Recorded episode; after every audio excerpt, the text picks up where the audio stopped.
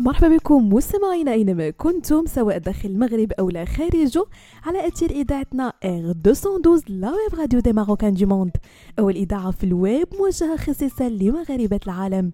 فقرة Hacks Week مستمعينا كنرافقكم في مجموعة من les astuces اللي يقدروا يسهلوا حياتكم اليومية.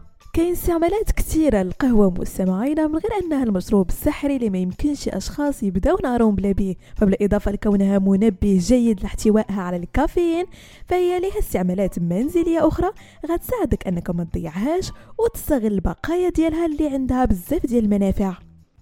اولا إصلاح خدوش الأتات. الا الله يسر تقاس لك الأتات ديالك اولا تخدش ليك ما عليك إلا تخلطي تخا ديال القهوة مع ربع كاس من الماء دافي وربع كاس من الخل. خلطي كلشي مزيان وخليه يرتاح لمدة ساعة على الأقل. من بعد غطسي الطرف ديال الثوم في الخليط وفركي الخدوش اللي كاينة في الأتات. تقد تاخذ لك هاد العملية الوقت على حسب طبيعة الخدوش اللي كتعاملي معاها. ثانيا تعطير الجو.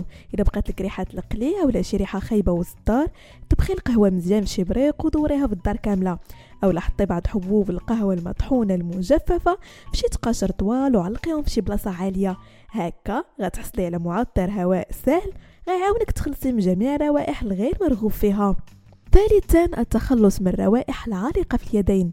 الخاصية الطبيعية الموجودة في القهوة يمكن لها تعاونك تحيدي الروائح اللي كتلصق في اليدين ما عليك الا تحطي كمية صغيرة من القهوة المطحونة مع صابون غسيل اليدين فركي يديك مزيان وشليهم بالماء وأنت تهنيتي من رائحة البصل أو الثوم. رابعا وأخيرا تسميد النباتات. حبوب القهوة كتحتوي على كمية وفيرة من النيتروجين والبوتاسيوم والمغنيسيوم ومجموعة من المعادن الأخرى اللي كتخليها تكون مفيدة لنمو النباتات.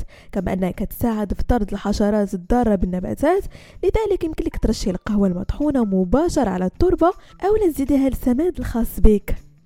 بهذا مستمعينا كنكون وصلنا لنهاية فقرة Hacks Week نضرب لكم موعد la semaine prochaine هادشي كامل على télé R212 la web radio des marocains du monde